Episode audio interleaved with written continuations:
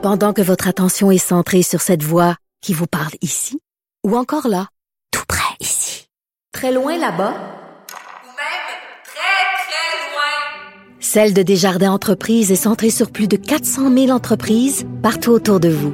Depuis plus de 120 ans, nos équipes dédiées accompagnent les entrepreneurs d'ici à chaque étape pour qu'ils puissent rester centrés sur ce qui compte, la croissance de leur entreprise.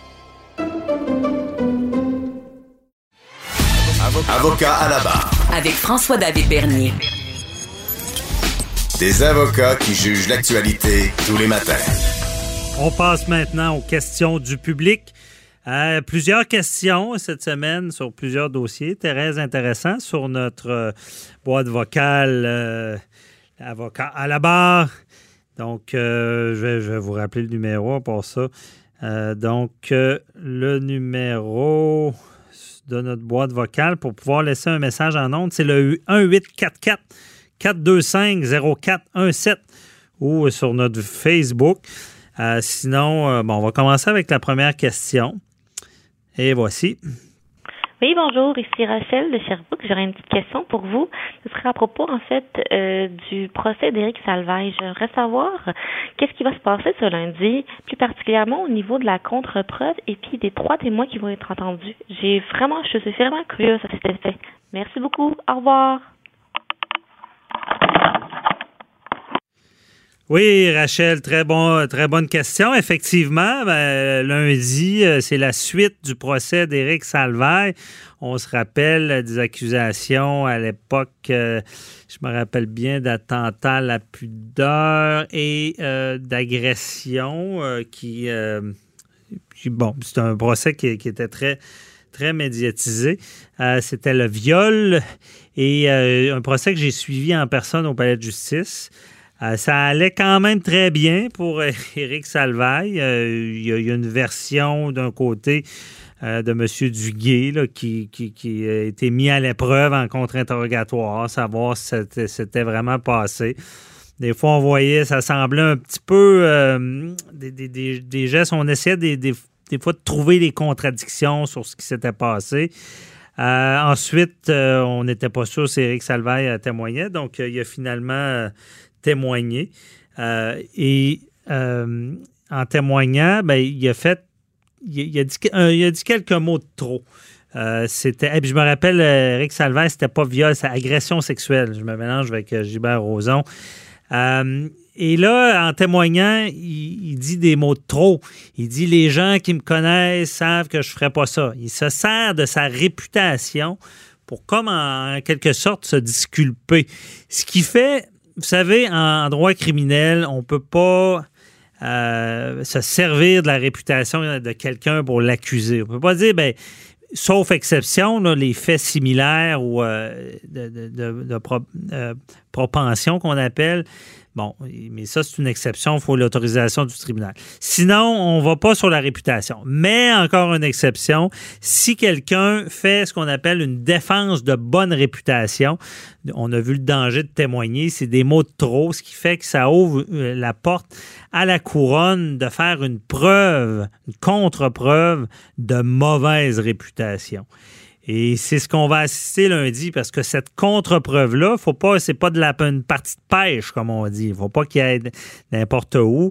Il faut que ça soit précis pour venir ajouter euh, au procès, puis venir contrer un peu la preuve qui est faite de bonne réputation. Et là, dans le procès d'Éric Salvaille, euh, le juge a autorisé cette contre-preuve-là, là, ça fait quelques semaines ou mois, et on a autorisé trois témoins. Et c'est le danger d'avoir ces nouveaux témoins-là parce que eux, ce qu'on sait qu'ils vont venir dire, c'est euh, autant qu'Éric Salvaire disait ben moi je ne connais pas Donald Duguay, je suis pas le genre à l'agresser, j'avais pas de temps à perdre avec lui. Même il y avait une preuve à l'effet qu'il n'était pas vraiment au travail en même temps que Donald Duguay. Et euh, là, ces témoins-là, ils peuvent venir en ajouter disant ben moi j'ai vécu des choses. J'ai vécu peut-être euh, des formes d'agression, euh, d'attouchement sexuel. Euh, je pense qu'ils se disent avoir subi des attouchements sexuels. Donc c'est pour ça, c'est pas le c'est pas leur procès, c'est pas eux la victime, mais ils viennent essayer d'éclairer euh, le juge à savoir si euh, Eric Salvaire est ce, genre de personne qui peut euh, agresser. Donc, c'est n'est pas automatiquement dans la balance. C'est pas.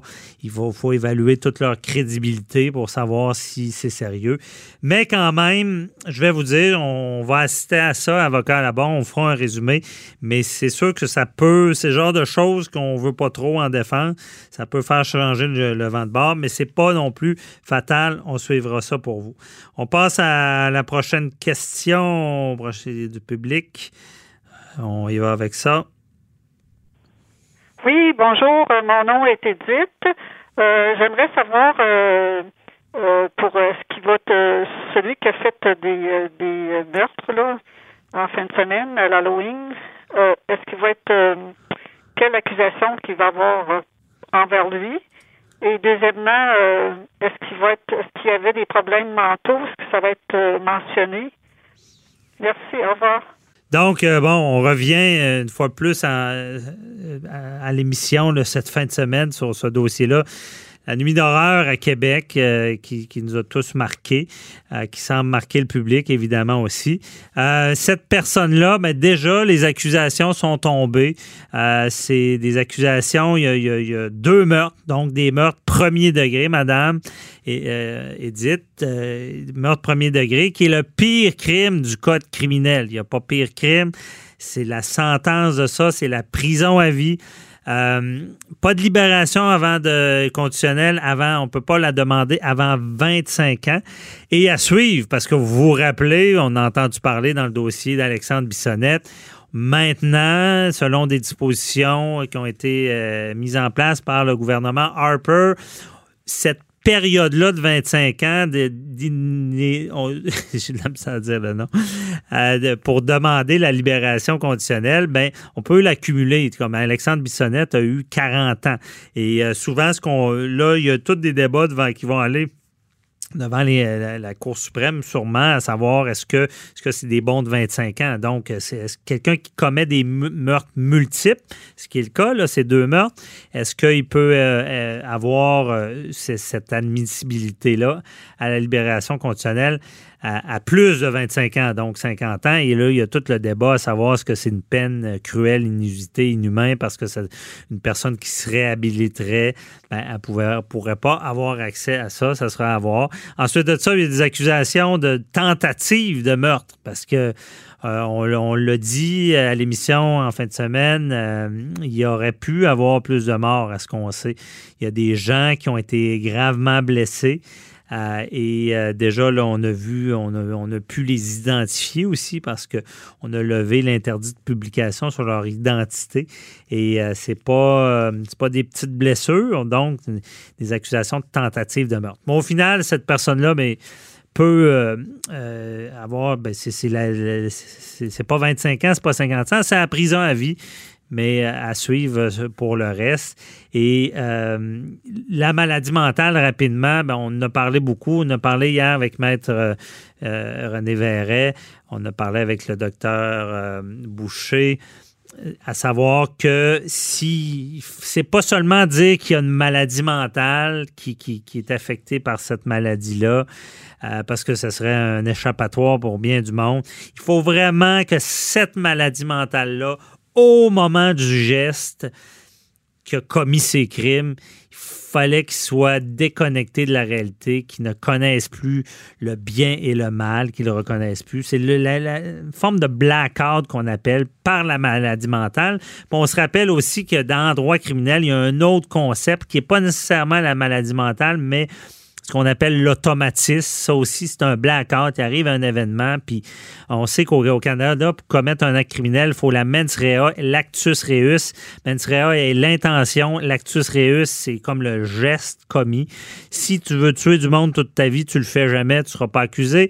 À l'inverse, si tu tues quelqu'un et ta tête n'était pas là à ce moment-là, ben, tu pourrais être non criminellement responsable, être soigné, remis aux soins de la commission euh, des troubles mentaux. Donc, c'est tout cet enjeu-là qui est à vérifier euh, dans ce dossier, mais on n'en sait pas encore beaucoup. On sait qu'en ce moment, il est à expertiser, à savoir s'il peut subir son procès et si c'est un cas flagrant de maladie mentale. Euh, on a le temps pour une dernière question. Ça va vite. Euh, je parle beaucoup, mais c'est des sujets intéressants. Allons-y pour la dernière. Oui, bonjour, Maître Bernier. J'ai lu votre article dans le Journal de Montréal sur les élections américaines et vous dites que la Cour suprême pourrait trancher entre Trump et Biden. Qu'est-ce que cela veut dire exactement? Merci. Oh, je sais pas si je vais avoir assez de temps pour vous répondre à cette question. Euh, je vous invite à aller écouter l'entrevue que j'ai faite euh, hier avec Luc La Liberté, qu'on a bien traité de ce sujet-là, euh, malgré que c'est nouveau. Et ce qu'on sait, c'est que ce que j'ai dans l'article, ce qu'on dit, c'était suite à une entrevue avec Luc La Liberté aussi, c'est que vu le, Biden qui est aux portes du pouvoir de la Maison Blanche, vu euh, que c'est serré comme ça et tout l'impact des, des, votes par la poste, qu'avant, qui existait déjà, euh, mais qui était moins utilisé donc, et là, il y a des contestations judiciaires par euh, Donald Trump, principalement, dont en Pennsylvanie, euh, où est-ce que déjà son avocat Giuliani disait bon, on arrête de compter les votes par la poste parce que c'est pas légal, euh, il y a des délais pour que ça rentre. Donc, on, et là, on se met à tout vérifier, les, votes par la poste, à savoir si sont bien remplis, si on peut pas les rejeter, parce que la ligne est mince. Donc, c'est pour ça les contestations judiciaires. Et ce qu'on évoque aussi, c'est que la Cour suprême, on le sait, euh, six des neuf juges ont été nommés par Donald Trump. Je ne veux pas faire partir de théorie du complot, mais pensez ce que vous voulez. Et là, est-ce qu'on pourrait même aller à un recours qui est plus gros à dire, à remettre en question le vote par la poste, peut-être dire que c'est inconstitutionnel, même si ça existe depuis longtemps, mais c'est beaucoup plus utilisé cette année. On sait que les démocrates l'utilisent plus qu'ils ont plus peur de la COVID, mais peut-être un argument de Trump de dire ben c'est pas normal que dans une élection, une élection c'est des gens qui se déplacent, qui vont voter soit par anticipation ou à l'urne, mais que tout d'un coup on a un vote postal qui débarque de n'importe où et qui semble être à peu près à 80% en faveur d'un candidat, en faveur de Joe Biden, le démocrate, qui a comme qui fait tourner le vent de bord un peu. Donc tout ça va être euh, contesté devant les tribunaux, puis ça va sûrement se rendre à la Cour suprême. C'est ça que je voulais dire que peut-être que la, finalité de l'élection sera faite par la Cour euh, suprême. C'est tout le temps qu'on avait euh, pour, pour nous, l'émission. Merci à l'équipe. On se retrouve euh, la semaine prochaine et posez vos questions entre-temps. Merci. Bye bye.